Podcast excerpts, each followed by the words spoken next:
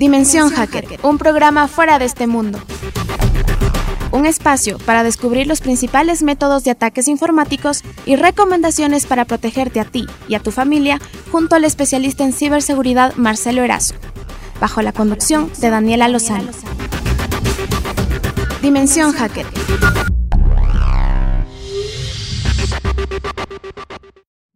Tardes, bienvenidos a un programa más de Dimensión Hacker. Hola Marce, ¿cómo estás? Bienvenido, buenas tardes. Buenas tardes, Dani. Yo me encuentro muy bien. ¿Y tú? Muy bien, Marce, excelente. Ya empezando una nueva semana con muchísima información, que es justamente de lo que vamos a hablar hoy. Es eh, la continuación de todas estas eh, noticias que se han venido dando alrededor de estas dos, últimas semanas con respecto a ataques en entidades gubernamentales. La anterior semana estuvimos conversando acerca del ataque en la CNT que se dio por parte de la ciber, eh, ciberbanda que se llama RansomX. Eh, hasta el momento no se han dado respuestas oficiales en cuanto si hubo realmente un robo de información en cuanto a información sensible, si fue publicada y si sigue siendo publicada en, en, Deep Web y Dark Web, que fue de lo que hablamos la anterior sesión que estuvimos. Eh, ahora, actualmente, y justamente el 27 de julio, se dio, y bueno, es lo que nos, nos están informando a través de, de, ciertas, de ciertos medios en los cuales aseguran que hubo una, una posible realmente filtración de información. Esto lo, lo, comentó la Organización de Usuarios Digitales, quien alertó a través de redes sociales que, que están existiendo ataques a entidades gubernamentales. En este caso, algunas que supuestamente han sido violentadas eh, son la empresa de Petroecuador, tenemos también SRI, tenemos el IES, y bueno, hasta el momento ellos han desmentido que existe realmente momento no han eh, tenido el robo de, información. Eh, sin embargo, está existiendo este tipo de rumores y más que nada alertas, ¿no? De que tenemos que estar listos y nos estamos dando cuenta que muchas de las empresas eh, públicas que tienen información sensible de, de, una nación, en este caso de Ecuador, no están en su 100% protegidas en cuanto al tema de ciberseguridad. Es por eso, Marce, que hoy eh, vamos a conversar realmente cuál es el riesgo que corren eh, estas empresas, en este caso gubernamentales, de poder ser infiltradas, de poder eh, ser, que les puedan robar información sensible. ¿Hasta qué punto realmente podría llegar a causar un caos, inclusive a, nivel nacional? hemos hablado anteriormente que incluso te pueden atacar a un a una empresa eléctrica, también a la empresa de agua potable. Eh, podemos quedarnos sin luz en, toda una nación, sin agua en toda una nación por un ataque así. Entonces, eh, bienvenido a este programa y pues queremos saber qué debemos hacer, que eh, debemos estar atentos para evitar que sucedan estos ataques. Claro, Dani. Bueno, es importante primero reconocer que este programa no es para confirmar o desmentir a los distintos rumores de filtración de datos eh, en SRI, IES, Petroecuador, etc. Lo que queremos eh, ver ahora es cuál es el nivel que tiene Ecuador con respecto a su estrategia de ciberseguridad, esto cómo puede afectar a la ciudadanía y qué, qué datos tenemos justamente para respaldar esto. Voy a tomar primero un dato bastante curioso que uno pensaría que no tiene que ver con ciberseguridad, que es el de el último informe de conectividad rural en América Latina y el Caribe. Eh, este es un puente al desarrollo sostenible en tiempos de pandemia, justamente emitido por el BID, eh, el ICA, entre otras organizaciones. ¿Por qué es importante tomar en cuenta este informe? Porque este informe nos indica que el 60% de las organizaciones en América Latina y el Caribe, al, hablar de asociaciones gubernamentales, ¿no? de todas las entidades gubernamentales, no tiene un plan de ciberseguridad. ¿Y por qué esto aparece dentro de este informe? Debido a que eh, lo que se busca es que la ciudadanía acceda cada, cada vez más a estos servicios gubernamentales en línea que la ciudadanía acceda cada vez más a estudio a través de, Internet, etc. la idea, ¿no? Que es avanzar, progresar como, como países, es que las nuevas tecnologías se vayan como fusionando con, con temas de, de servicios en línea para que se agiliten más los procesos. O sea, es un tema ya de, de, de poder ser más proactivos como país, pero al final del día existen estas brechas que al momento en que tú vas creciendo eh, como país en temas tecnológicos y superándote y optimizando tiempos, recursos, tienes que ir creciendo también con tu nivel de seguridad. Es correcto, va directamente relacionado. Esta nueva tendencia eh, digital tiene su propio nombre, se llama transformación digital. En las empresas de manufactura, esto ya es industria 4.0, por dar un ejemplo. Esta transformación digital que necesitan tener los gobiernos en aras del progreso requieren que los datos estén seguros.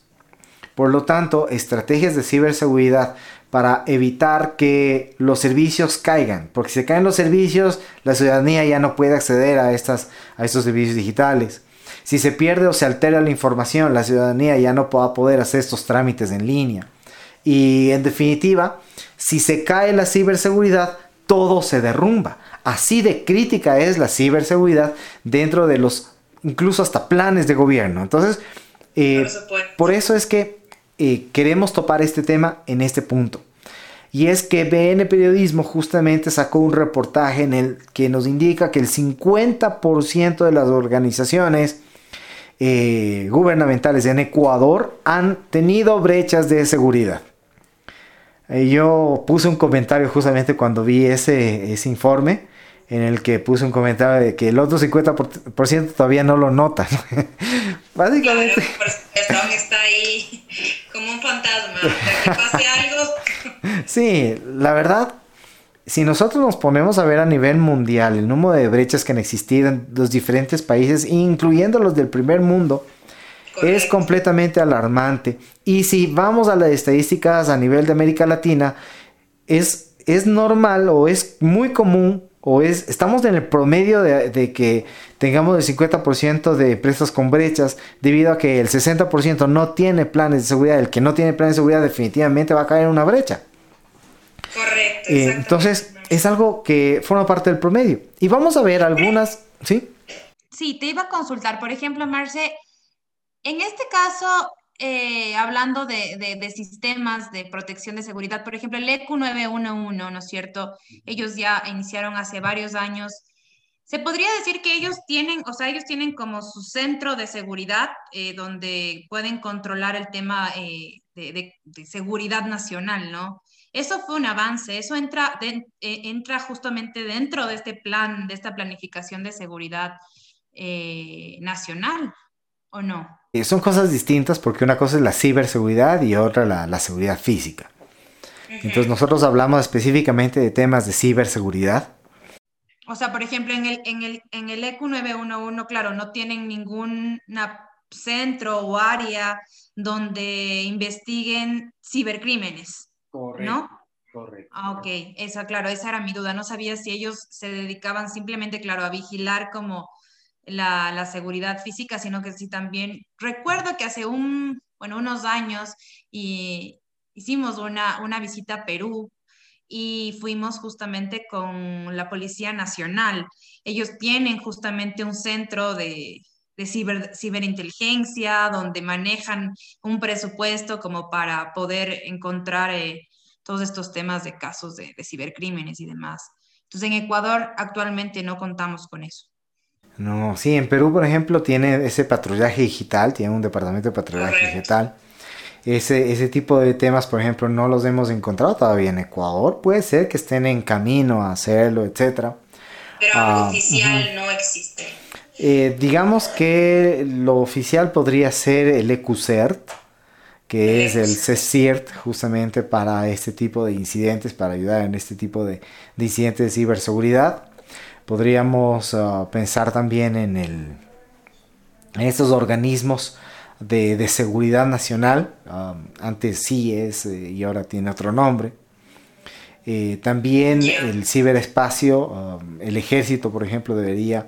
Sé que están, tienen su cibercomando, el ejército tiene su cibercomando.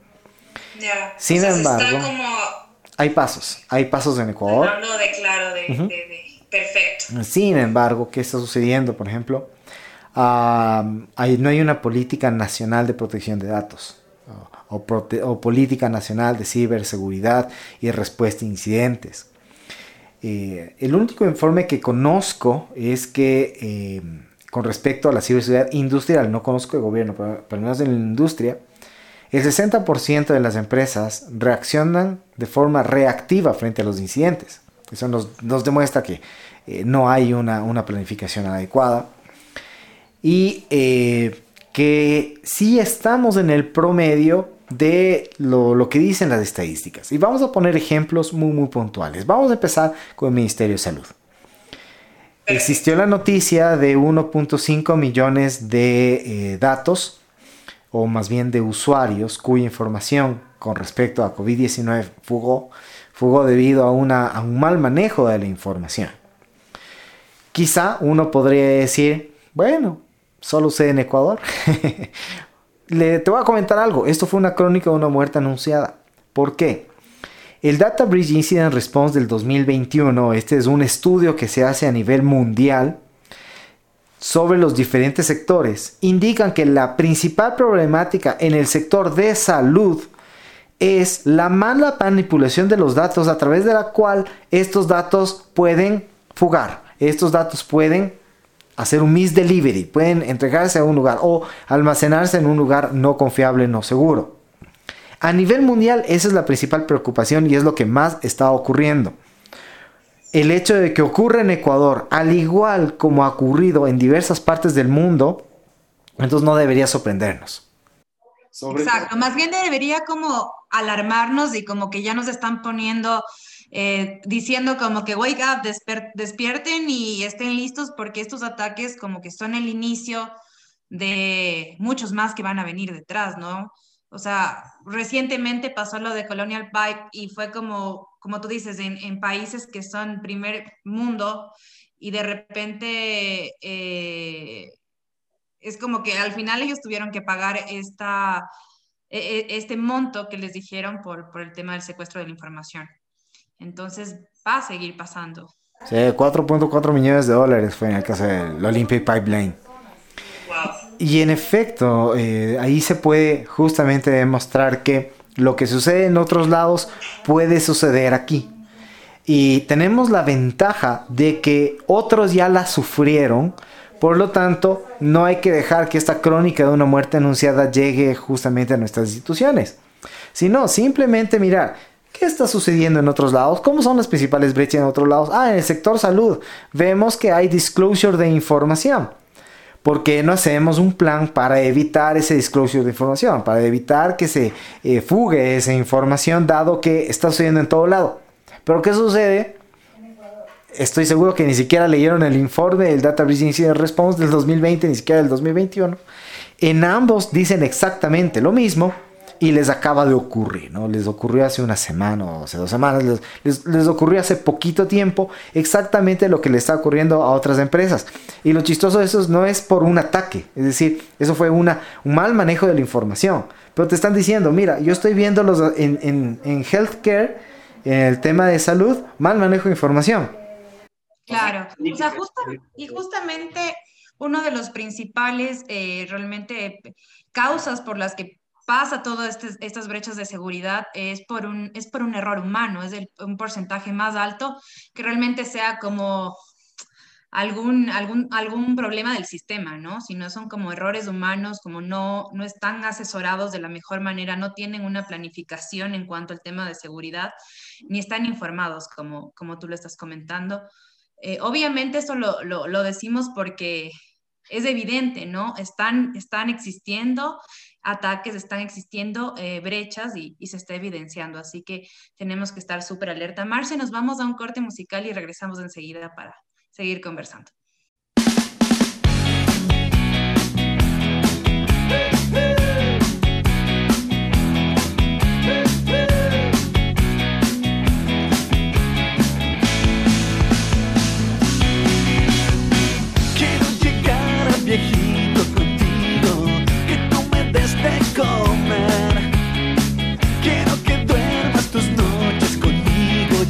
Llevarte a la cama algo de beber. Como en los sueños somos tan felices, no te compliques mi amor.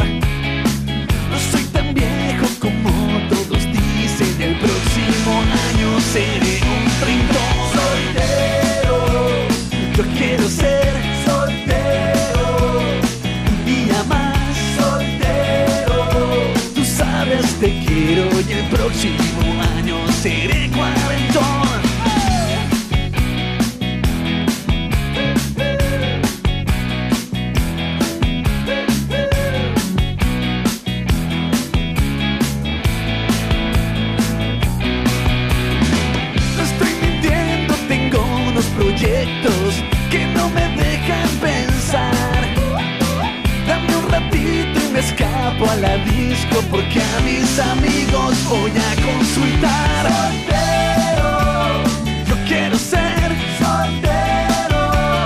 Un día más soltero. Tú sabes te quiero y el próximo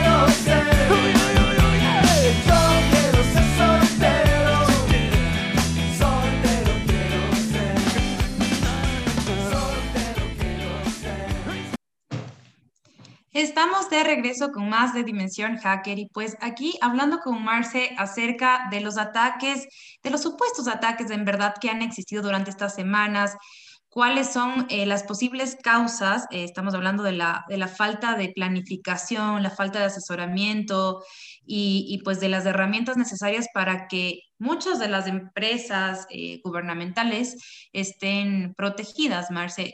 Ahora, por ejemplo, yo te quiero hacer una consulta. ¿Cuál sería el mayor riesgo eh, si es que, por ejemplo, en este caso, una de, los, de, los, eh, de las entidades que fue atacada fue el IES? ¿No es cierto? Evidentemente no existe como ahorita un, un, una aclaración si es que hubo o no eh, la infiltración. Sin embargo, ¿qué podría suceder? Eh, ¿qué, ¿Cuál sería como la, la, versión un poco más catastrófica en este caso eh, al momento de, de ingresar a nuestro sistema. Ah, muy bien, perfecto. Vamos a empezar con una entidad como el IES. Primero el IES debería definir cuáles son sus riesgos del negocio. Es decir, el, cuál es el peor escenario. Ellos manejan hospitales. ¿Qué sucedería si los sistemas uh, hospitalarios que están conectados a, a la red de datos dejan de funcionar? Y vamos también en el pasado. ¿Ha sucedido en algún otro hospital? Bueno, vamos a poner dos ejemplos. Hospital de Hollywood, año 2017. Ellos tuvieron un problema de ransomware y sin la información no podían operar, no podían ir a quirófano, etc. E incluso los cibercriminales se portaron humanitarios porque dijeron, no, sabemos que esto puede hacer que pierdan vidas humanas, entonces te lo va a dejar en 17 mil dólares, que fue lo que pagó el hospital de Hollywood por, por recuperar acceso a toda su data. Y en efecto fue humanitario porque eh, el promedio es de 300 mil dólares. Si tomamos en cuenta que según eh, lo que se dice, eh, a CNT le han pedido 12 millones de dólares. Colonial Pipeline pagó en efecto 4.4 millones de dólares. Pemex, que es la empresa de petróleos de, de, México, en las malas lenguas dicen que pagaron 400 mil dólares. Entonces sí, la, le dieron baratito por razones humanitarias. Pero ya vemos que esto está, está, está ocurriendo. Que pueden comprometer sus sistemas y no pueden operar. Y por ejemplo, en otros casos puede que las comunidades de ciberdelincuentes no sean tan humanitarios, ¿no? Y, y suceda que quieran el monto que, bueno, que, que, que lo propongan desde un inicio y no haya ninguna negociación. O en su caso también eh, podrían alterar los sistemas, ¿no? Como, eh, como confundiendo los datos de los mismos pacientes, historiales, pues y eso causaría un caos. Imagínate a alguien que fuese tratado por A cosa, le iban a inyectar eh, la medicación para el, paciente B. Entonces, eso puede suceder, ¿verdad? Correcto. Correcto. Entonces, este, no solo por temas ah, económicos, es decir, mm, te robé esta información, pido rescate, sino también hasta por temas de terrorismo o temas de venganzas personales. eh, me invento. Me invento. temas, como tú dices, burocráticos también, ¿no? Guerras. Este, vamos a la época en el que el gobierno de Lenín Moreno le quitó el asilo a a Julian Assange. Julian Sánchez. ¿Qué sucedió? Los grupos hacktivistas empezaron a atacar a Ecuador e incluso hubo algunas, um, eh, al- algunos, algunos problemas con, eh, con ciertos grupos que no son de anónimos, sino medio afiliados anónimos y que incluso anónimos se quiso des- desligar de eso en donde decían nosotros vamos a atacar las infraestructuras críticas, nada de DDoS, nada de exfiltración de información, sino vamos a tumbar la- las eléctricas y eso. Entonces eso, empezaron a, circular en- en las redes. Ahora tenemos un tema algo similar y es que le quitaron la nacionalidad. Entonces también puede ser que una demanda sea, bueno, le entregan de nuevo la, la nacionalidad o, o no les entregamos estos datos y que se muera su gente por último. Entonces también hay temas de ciberterrorismo que podrían estar, eh, podrían estar por detrás de ello. Y definitivamente hay que crear planes tomando en cuenta los riesgos de negocio que tienen las organizaciones. Y justamente los estudios dicen que el 60% de las organizaciones públicas no tienen estos planes desarrollados. Ahora, indiferente, indiferente si fue verdad o fue falso que la información que está en la... Porque esa es verdad, la información está en la Deep Web. Que es verdad que esa información que sí está en la Deep Web pertenece al IES y, y fue robada recientemente, quizá eso no lo sepamos porque el IES ya lo desmintió. Pero me queda la duda de lo siguiente. Estadísticamente se requieren 328 días para detectar y contener una brecha.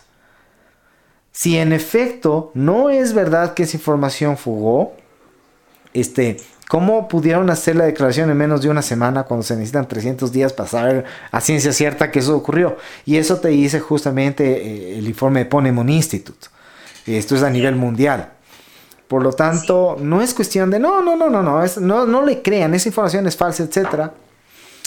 Bueno, Puede que de aquí a, unas, a un- unos meses, unas semanas, ya esté esta información publicada. Y, igual, de igual manera, eh, en el diario, bueno, La Hora, eh, obviamente habría que hacer un análisis, un- un- una persona que justamente conozca acerca de todo este tema. eh, en la Deep Web em, aparecen justamente enlaces direccionados a datos eh, y aquí están justamente, estoy viendo unos, unos prints, ustedes pueden ingresar justamente a la página de usuarios digitales en Twitter y pueden ver que están direccionados Banco del Pichincha, Petroecuador, eh, el IES y pues sí, o sea, supuestamente, según esta información, eh, habría que, que analizarlo un poco más, eh, posiblemente estén ahí los, los datos de manera ilegal y con una fecha de, que indica una fecha de rescate y pues y- y la, y la propia y la no liberación al no cumplirse como ese, ese rescate. Entonces realmente no sabemos qué es lo que está pasando, no ha habido como una, o sea, como un- una información como oficial, se podría decir, acerca de lo que, de lo que sucede, pero debemos estar alertas, Marce. Es correcto. Debemos estar alertas por la información que podría fugar y pueden usar esa información para hacernos fraudes. Voy a poner un solo ejemplo con el tema del SRI. Ah, si fuga la información del SRI, si fuga la información de ah, almacenada sobre mi cédula del registro civil, donde, donde están datos muy, muy, muy confidenciales míos. Alguien quiere hacer una empresa fantasma. Entonces yo quiero hacer una empresa fantasma porque ya tengo todos los datos de tal persona. Yo creo una empresa fantasma en el SRI. Y después hacen un contrato millonario con un montón de corrupción. Eh, de la construcción de un edificio tal, o de un hospital, o de una carretera, lo que sea. Este, y finalmente se descubre que eso era un tema de corrupción, etc. Van a investigar y miran quién firmó el contrato y van a ver que es una empresa que la crearon con mis credenciales. Es decir, una empresa fantasma que crearon con todos esos datos robados. Y ellos simplemente están completamente escondidos y a la final la justicia va a llegar donde mí. Porque yo aparezco como el dueño de la empresa. Cuando ni siquiera sé leer y escribir con respecto a eso. Por supuesto, claro. Están utilizando tus datos ¿no? de, forma ilegal. Correcto. Y, y ese es un solo ejemplo de lo que puede ocurrir. Sin tomar en cuenta temas de fraudes, engaños y muchas cosas más. Entonces, eh, como digo, independientemente de que en efecto fue fugado o no fue fugada la información, tenemos que ir a las estadísticas, encontrar que eh, se requieren más de casi un año, ¿no? 328 días para detectar y contener un incidente, que el 60% de las organizaciones no tiene un plan de gestión de respuesta a incidentes, de respuesta a amenazas, y que el libro blanco de la ciberseguridad, ¿no? Del Mintel, en Ecuador indica que hay que implementar estos centros de respuesta a incidentes de, manera vertical, ¿no? Hay que hacerse sectoriales. Ah, si la respuesta está ahí, el mismo libro blanco de la seguridad en Ecuador dice que hay que hacerlo, el problema es que las entidades no lo están haciendo. ¿Cuáles son estos departamentos justamente que se dedican a hacer esta monitorización? Un centro de operaciones de seguridad, un SOC, un centro de respuesta a incidentes, un CECIRT. Y por ejemplo, CNT no tiene un SOC y un CECIRT desde ahí. Este, estas entidades mm, eh, no, están, no están preparadas para justamente eh, poder enfrentar todos estos, estos ataques que ya, bueno, eh, CNT no hace unas semanas y anteriormente, pues CNT también tuvo, ya ha tenido ataques anteriores. Con el caso creo que fue de Olavini, fue ahí, ¿verdad? Que ese caso se sigue Sí, hay varios, varios incidentes que se han documentado. También la NT, que en los últimos meses ha tenido cinco, cinco denuncias sobre diferente tipo de, de, ataques, de intrusión a sus sistemas, sin tomar en cuenta todo lo que se descubrió años atrás. No sé si te acuerdas del tema de las licencias falsas. Por supuesto, eh, entonces, eh, que se detectó que justamente eran personas a la interna de la organización que, que manipulaban los datos justamente para beneficiar a otras personas a cambio de dinero. Eh, y pese a ello, por ejemplo, la ANT no ha desarrollado un centro de respuesta a incidentes que debería empezar a hacerlo. Es decir, el resto de organizaciones, al ver lo que sucedió con la ANT, lo primero que deben haber hecho es hagamos nuestro centro de respuesta a incidentes. Nuestro CECIR Petroecuador, CECIR Ministerio de Educación, CECIR Ministerio de Trabajo, CECIR o un CECIR eh, sectorial que, que gobierne a todos, pero cada uno debe tener su propio departamento de respuesta a incidentes, su propio departamento de monitorización de eventos de seguridad, de correlación de todos estos eventos. Y es ahí donde vemos que, falta, porque ¿qué si han hecho? Si, si, nos vamos a las compras públicas, que esto es público, podemos ver millones de dólares invertidos en ciberseguridad. Han comprado firewalls, han comprado este, todo servidores, todas las herramientas necesarias para realmente equiparte de, un SOC, de un CECIR, de un, sistema de ciberseguridad, pero no, no, existe la implementación hasta el momento. Correcto. O si han contra ah, eh, visto la contratación de SOC y CECIR, sí, lo, sí han contratado, pero ahora pensemos cuál es la función de un SOC y un CECIR. Hay un documento de la IEEE que nos indica, la IEEE, por cierto, eh, es un organismo, es digamos el organismo máximo que da las mejores recomendaciones, ¿no? Se llama IEEE. A nivel mundial. A nivel mundial. La IEEE tiene un documento que es un paper. Este documento indica cuáles son los aspectos fundamentales de un SOC y los niveles de madurez de un SOC y un CIR, que son los departamentos que se requieren justamente para evitar todo este tipo de incidentes que estamos viendo. ese documento claramente dice cuáles son las funciones. Por lo tanto, eh, si, esos organismos contratan un SOC y un CECIRT, ¿qué es lo primero que deben pedir? Que se cumpla con el 100% de los aspectos fundamentales que dice la IEEE. Um, por ejemplo, si yo voy a vender agua y hay un organismo que me dice qué es un agua pura y qué es un agua limpia, por ejemplo. Entonces, si yo voy a vender agua, debo cumplir con esos lineamientos para decir que mi agua es pura o que mi agua es limpia, por dar un ejemplo. Lo mismo sucede en ciberseguridad. Existen lineamientos que nos dicen cómo son los aspectos fundamentales de un SOC y un CECID que son los necesarios para, ah, para manejar esto. Y lo que en ningún, pero en ningún eh, contrato he visto, en ninguna licitación o, o, en ningún documento de compras públicas, que se apeguen a los aspectos fundamentales del SOC y CECID para hacer sus requerimientos. Entonces, si no los cumplen, por ejemplo, hay ciertas certificaciones como la ISO 9000 de calidad, ISO 27000 de seguridad e ISO 20000 de gestión de servicios. Esas son las ISOs que generalmente tienen los SOC y los CSIRT que muestran sus credenciales. Las ISOs se hacen en base a actividades. ¿Cuáles deben ser las actividades certificadas? Las mismas que la IEEE ha emitido como los aspectos fundamentales del SOC y el CSIRT. Y nadie lo está pidiendo. No están pidiendo que esas ISOs que presenten eh, se relacionen con los aspectos fundamentales del SOC. De tal manera que si alguien presenta una ISO en facturación, le hacen valer. Ya, claro, que no tiene sentido porque, claro, no tiene relación, totalmente sí. Desde ahí, desde, desde el requerimiento, realmente se necesita ya una, una planificación mejor en cuanto a, a, requerir asesoramientos de ciberseguridad o a la compra de equipos y demás. Eh, es algo que, que, se recomendaría hacer. Bueno, Marce, nos vamos justo a un corte publicitario y regresamos con más. Ahora vamos a un corte comercial, pero al regreso continuamos con más de Dimensión Hacker.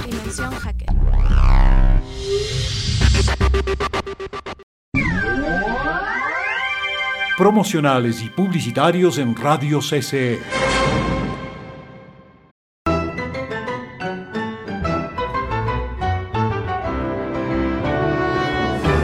La Casa de la Cultura Ecuatoriana y Telón 2021 presenta en el concierto Juan Castro. Juan Castro. 35 años pintando musicalmente al Ecuador. Celebremos el aniversario 35 de uno de los pianistas más importantes del país. La belleza natural y cultural del Ecuador en el piano de Juan Castro. Teatro Nacional Casa de la Cultura, domingo 8 de agosto, 16 horas 30 Disponible también a través de streaming. Entrada presencial 12 dólares. Función online 6 dólares. Preventa hasta el día antes del evento 8 dólares. Mitad del precio público preferencial. Compra tus tickets en buenplan.com.es. Se aceptan todas las tarjetas de crédito, débito, transferencias y efectivo en los puntos autorizados desde cualquier parte del mundo. Más información en programateron.casadelacultura.co.es.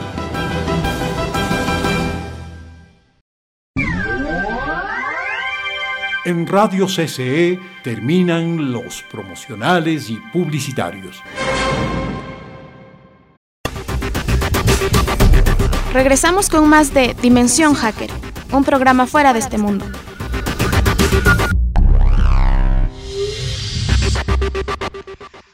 Estamos de regreso con más de Dimensión Hacker y justamente estamos hablando acerca de las brechas que existen actualmente en entidades públicas en cuanto a la ciberseguridad y los supuestos ataques que se han dado en las últimas semanas en entidades públicas como el SRI, el IES, eh, Petroecuador, eh, que aún no ha sido obviamente confirmada, sin embargo existen eh, los posibles ataques. tenemos que estar muy alertas y hemos hablado un poco de las medidas preventivas que tienen que hacer. Pero Marcia, nos gustaría saber en cuanto, como tú dijiste, no hay como una ley que, justamente tenga una normativa y, que se tengan que regir, por ejemplo, en este caso las entidades públicas. Entonces, ¿cuál sería como... Eh, como las normativas en cuanto a la seguridad, eh, la ciberseguridad de entidades públicas que deberíamos tener para poder, obviamente, estar protegidos ante cualquier ataque cuál sería como el proceso o, la formación de, claro, de artículos, normativas, eh, de políticas, se podría decir, en cuanto a la seguridad. Correcto. ¿Cuál debe ser esa política pública de ciberseguridad? Eh, hasta ahora, solo para retomar, hemos, eh, hemos visto que existe la amenaza y que no estamos preparados frente a la amenaza. Un poquito poniendo en contexto con el COVID. Existe el COVID y nosotros no usamos distanciamiento, distanciamiento, no nos vacunamos y no usamos mascarilla. Esa es la situación que actualmente tiene el país. El debate no es si exfiltraron la data del IES, de Petroecuador, de, del ministerio de que sea. Ese no es el debate. El debate es que no estamos usando mascarillas. Entonces, así no me he contagiado de COVID en el, en el pasado, puede ser que me contagie de COVID en el futuro. Yo no estoy discutiendo si me contagié o no me contagié de COVID, sino que hay que hacer algo y por tanto se crean leyes, ¿no? Se crean, se crean eh, reglamentos, regulaciones, normas, eh, ordenanzas, etc. El uso de mascarilla en Ecuador, por ejemplo, tú no puedes salir a la calle sin una mascarilla. De igual manera, así como a la ciudadanía conociendo la amenaza del COVID, nos han definido lo que tenemos que hacer. Eh, el COE nacional ha definido cuánta aglomeración es permitida, eh, la capacidad, qué porcentaje de la capacidad pueden entrar, etc. De igual manera debe crearse una política de seguridad a nivel nacional que incluya lo siguiente. Primero, eh, una definición clara de cómo hacer análisis forense informático cuando existen incidentes. Entonces eso debe estar, claro, debe estar normado, que debería ser contra la ley, por dar un ejemplo, por poner un nombre, contra la ley no hacer análisis forense tras un incidente, ¿sí me entiendes? A ese nivel. Este, segundo, la obligatoriedad de justamente no necesariamente eh, llevar la información a medios públicos, pero sí a estos centros de respuesta a incidentes como el EQCER, por ejemplo, la obligatoriedad de denunciar los ataques, no necesariamente a fiscalía, pero sí a una entidad que pueda saber que existen y poder alertar a otros. Oye, el Ministerio de Trabajo le atacaron aquí, tengan cuidado. Correcto. Marce, y una consulta eh, que, que, que, tengo en, hace ya un tiempo desde desde el ataque a CNT. Eh, como tú nos explicaste, toda la información de los ministerios en este caso se centralizan eh, en, CNT. Entonces, ¿crees que esa es, o sea, la forma en la que se tiene que, recopilar en este caso la información o respaldar la información de las entidades públicas, tomando en cuenta que la CNT no tiene un SOC, no tiene un CECIR eh, donde pueda realmente evidenciar y estar como alerta y tener un mejor control de la ciberseguridad nacional, o sea, informática nacional, o sea, de toda nuestra información de ministerios. Eh, es algo que, realmente yo me he cuestionado porque digo, imagínate, estamos apuntando toda nuestra información eh, gubernamental a, una empresa que no tiene la seguridad, eh, tiene una seguridad, pero no la, la, la, que debería ser para proteger como toda la información. Claro, el problema es que estamos diciendo, bueno, dejen los vehículos en la calle, que digamos que la calle es CNT y dicen, ay, puro ladrón ahí, no, no, no, la calle es insegura. Entonces lo dejo en mi garaje, pero cuando veo mi garaje tengo las puertas abiertas. Eh, no, es, no es más seguro porque mi garaje está con las puertas abiertas. Y justamente de eso estamos hablando, que como no hay una política, los, las mismas falencias de CNT puede ser que tenga el mismo, me invento, Ministerio de Educación las mismas, e incluso más, porque a lo mejor eh, CNT a lo mejor tiene más gente, no, no, no tengo idea. O a lo mejor sí, CNT es más inseguro, que por lo menos, aunque están las puertas abiertas, ya está en mi garaje. Entonces tienen que ir hasta mi sitio y no, en cualquier lado de la calle. Entonces, eh, el tema es que no importa dónde corra, eh, igual estoy bajo el mismo nivel de amenaza. Y, y aquí viene algo que dijo también mencionaron por parte de CNT o por parte de los ministerios de telecomunicaciones, no estoy tan claro, que entonces llevemos la información al extranjero, a nubes al exterior. Bueno, y sin, lo mismo, si no hay esa política, quizá, quizá estamos, estamos haciendo patadas de ahogado, estamos, estamos dirigiendo la pelota donde sea, en lugar de tratar de llegar al arco, ¿no? llegar a estos objetivos. Y, Y, yo creo que tener una buena gestión de antes, durante y después del incidente es lo que debería ser obligatorio. Antes, ¿qué hay que hacer antes? Definir los tipos de incidentes, definir los playbooks o cómo manejar, definir el árbol de comunicación, hacer simulaciones de ataques para entrenarse previamente lo que puede ocurrir. Eso no es obligatorio. Exacto, con tu personal, el tema de concienciación de usuarios, de las empresas, como ya lo hemos dicho repetidas veces, eh, una de las principales causas es el error humano. Eh, en muchos casos errores o posiblemente también ha pasado que son venganzas de personas que han salido o otro tipo de, de motivos, pero al final humanos, ¿no? Que si no tenemos como la educación, la información, las herramientas eh, y saber cómo implementar estas herramientas, pues no vamos a poder llegar a ningún lado. Y como tú dices, aunque la mandemos a China, a Estados Unidos, a Rusia, donde tengan, inclusive podemos correr más riesgo aún, ¿no? Peor no tener nosotros el control de nuestra propia información nos hace alertarnos de que, eh, o sea, de que realmente no somos capaces o no estamos dando ese esa importancia a, una información que cada día se va a ir digitalizando más, porque la idea, inclusive el presidente Lazo, la idea de él es como comenzar a digitalizar eh, ciertas plataformas para que haya más ágil, para que haya más eh, temas de, rapidez en cuanto a, trámites y demás. Entonces, eh, sí hay que hacer algo al respecto. Esperemos que, que poco a poco y tras de estos posibles de supuestos ataques eh, se analice los temas, como tú dices, desde prevención, el seguimiento y, y, pues posterior a eso también siempre estar alertos en, gestiones de ataques que se hayan dado, ¿no? Es correcto. Eso con respecto al antes, el durante y después, eh, vamos a ver después de este corte musical, ¿qué debería decir la normativa con respecto al durante y después del incidente?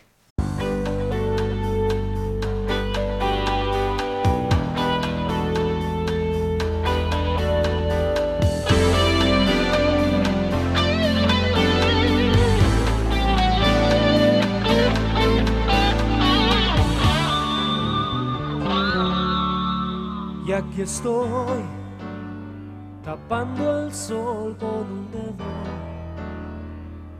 riéndome frente al espejo cuando solo quiero llorar. Y me voy, refugiándome en miles de sueños, tragándome la verdad, odio esta ciudad porque en todo te veo. Y ahí estás, entre el asfalto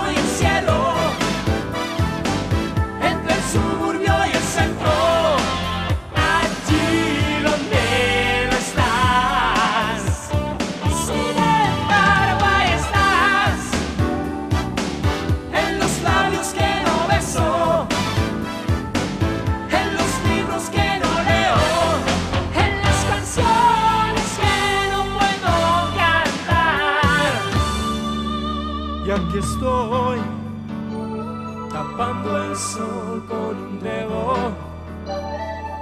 diciéndome solo es un juego y no hay con quien jugar.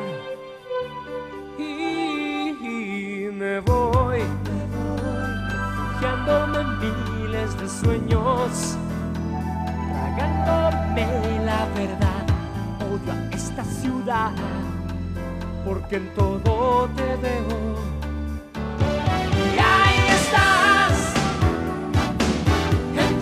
Asfalto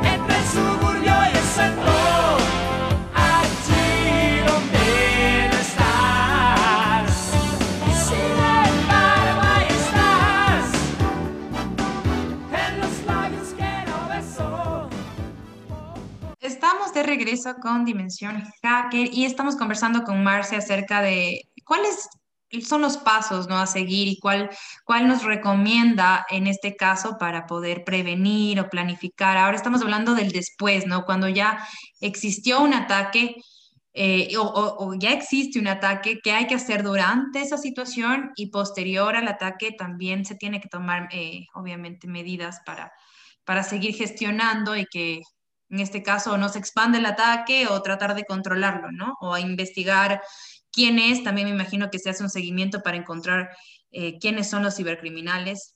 A veces no es muy fácil justamente dar con eso porque ellos son expertos en todo el tema de no dejar rastro, de no dejar huellas, sin embargo se debe hacer una gestión con respecto a eso. Correcto. Y justamente estábamos hablando de que esto debería estar en una normativa, debe ser obligatorio.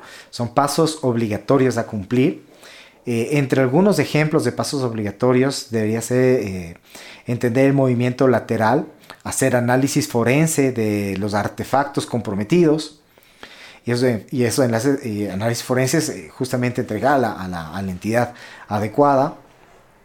deberían ah, también documentar justamente el impacto en el negocio, y ese impacto documentado debería, debería ser entregado entender justamente el alcance antes de poder mitigarlo y en etapas de, contención debería haber pasos igual obligatorios como el cambiar claves, el eh, manejo de privilegios, ¿no? quitar los privilegios, etcétera, el aislar los, elementos infectados, es decir, ciertas, ciertos pasos que deberían ser de obligatorio cumplimiento y que forman parte de las mejores prácticas. Hay una NIS, que es NIS 861, en donde están justamente estos pasos y también un después. Un después en donde se debe hacer un análisis de las políticas, procedimientos, saber cómo mejorar los controles. Un después de intercambiar las firmas de ataque, es decir, como ya saben cuáles son las, los hashes de los ataques o la, la huella digital de los ataques, debe ser de obligatorio cumplimiento compartir con todos. Para no ser, no, yo solo sé cómo fue el ataque y si le atacan igualito a mi vecino, qué pena, que haga todo. No, compartir. Así son las huellas digitales del ataque. Así que coloquen estas huellas digitales en sus sistemas de seguridad. Eh, hay incluso protocolos estandarizados para hacer este intercambio de información. Entonces, obligatorio uso de estos protocolos estandarizados para intercambiar esta información que se llaman índices de compromiso.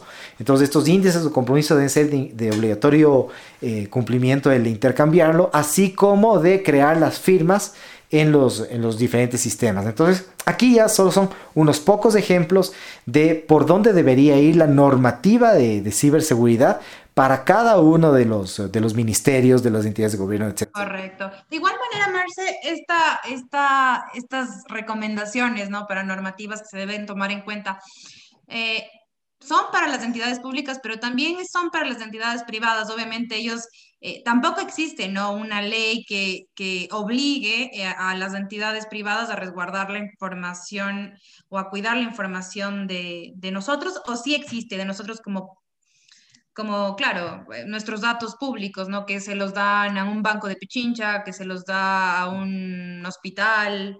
Sí existe.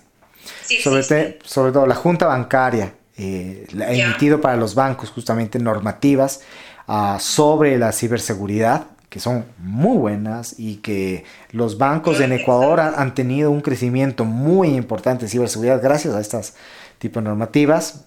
Igual para la economía solidaria, el tema de, de, de las cooperativas también tienen su normativa. Buenísimo. O sea, bueno, estamos avanzando entonces. O sea, estamos como tú dices, como dando pasos. Sin embargo, eh, hay que un poco acelerar esos pasos, ¿no? Encontrar eh, a, las empresas indicadas que puedan asesorar, eh, las herramientas indicadas al personal indicado, el, tema de, las capacitaciones y, y todas estas herramientas que al final del día van a ayudar a, proteger como la información y de, un, de un país, ¿no? Que, que al final puede terminar en una catástrofe, como decías. Claro, y hay un convenio internacional justamente de ciberseguridad que varios países, por ejemplo Perú, lo ha firmado, que es el de Budapest, ¿no? El convenio de Budapest. Oh, eh, debería Ecuador ya firmarlo y debería poner todos los recursos adecuados para, para poder implementarlo. y crear la normativa como la que te digo. Una normativa así es necesaria para que eh, realmente se les empuje a todos a seguir las mejores prácticas. Es decir, lo que te acabo de decir de la normativa son simplemente mejores prácticas que hoy día, pero eso se debería hacer por defecto, o sea, eso se debería hacer, pero no lo hacen. Si no es lastimosamente, si no es obligatorio, no lo van a cumplir. Y ya se ha demostrado que hay amenaza, hay riesgo y no están haciendo nada, por lo tanto, toca poner, eh, poner las manos sobre el asunto, crear la normativa que sea así de exigente, que sea así de específica, porque no pueden hacer una normativa que diga implementar ciberseguridad y ya. Ah, entonces pongo un antivirus y ya está. Sino tiene que ser muy específica para que exactamente les digan qué hacer y de tal manera que, como el análisis forense. eso es muy específico, no. Tengo que ser análisis forense. Incluso puedo ir tan específico, decir análisis forense tanto de, de la RAM, que son los datos volátiles, como de los discos duros. Así de específica debe ser la normativa. De tal herramienta o de tal sistema. Correcto, correcto. Mientras más específica, mejor, porque si dejamos una normativa vaga, una normativa como hay que implementar ciberseguridad abierta, se pueden darle la vuelta por cualquier lado. Hay que tener seguridad. Sí, tengo estas mascarillas de aquí, entonces eso es seguridad para mí pero claro, tienes que saber cómo usarlas, cómo tenerlas adecuadamente, cuándo desecharlas, cuándo volver a comprar otra. Entonces es un, proceso que se tiene que exigir. Si ya en algún punto se hace una normativa, como tú lo dices, lo correcto sería es que tenga un paso a paso, sea de forma específica, clara, para que todos puedan cumplir de manera correcta. Marcia, nos vamos a un corte musical y regresamos en un ratito.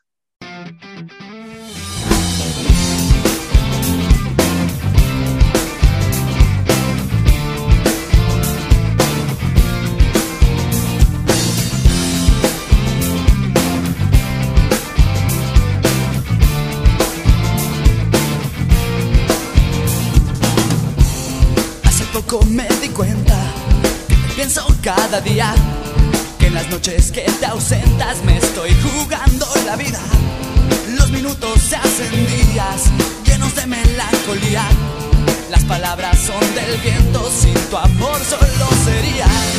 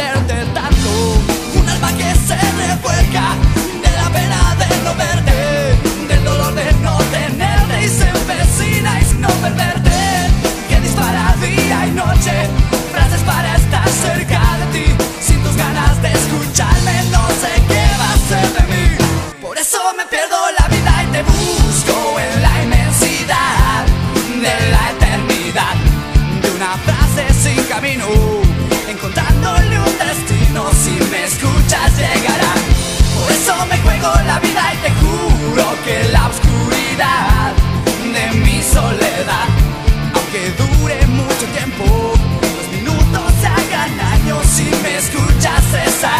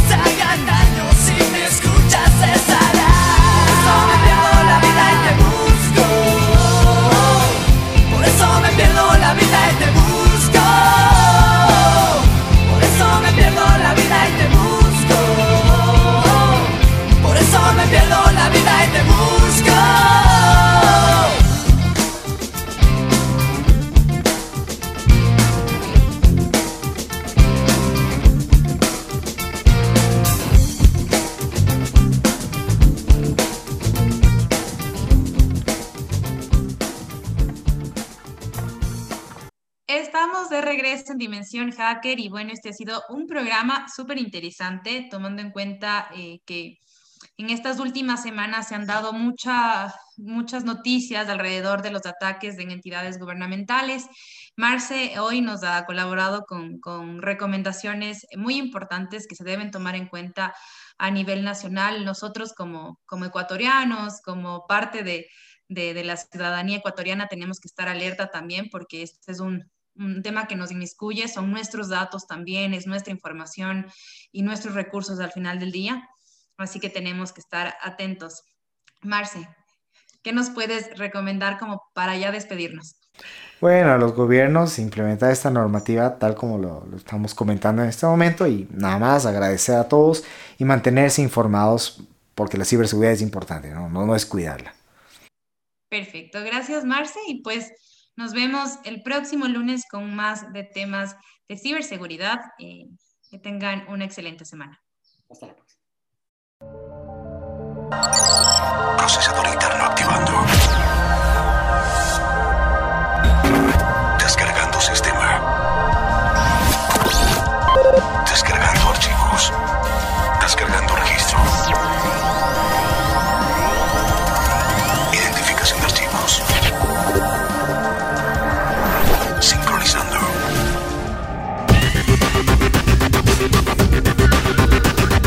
Dimensión Hacker, un programa fuera de este mundo. Agradecemos a Marcelo Erazo y Daniela Lozano por acompañarnos una vez más en Dimensión Hacker. Acompáñanos en una próxima ocasión.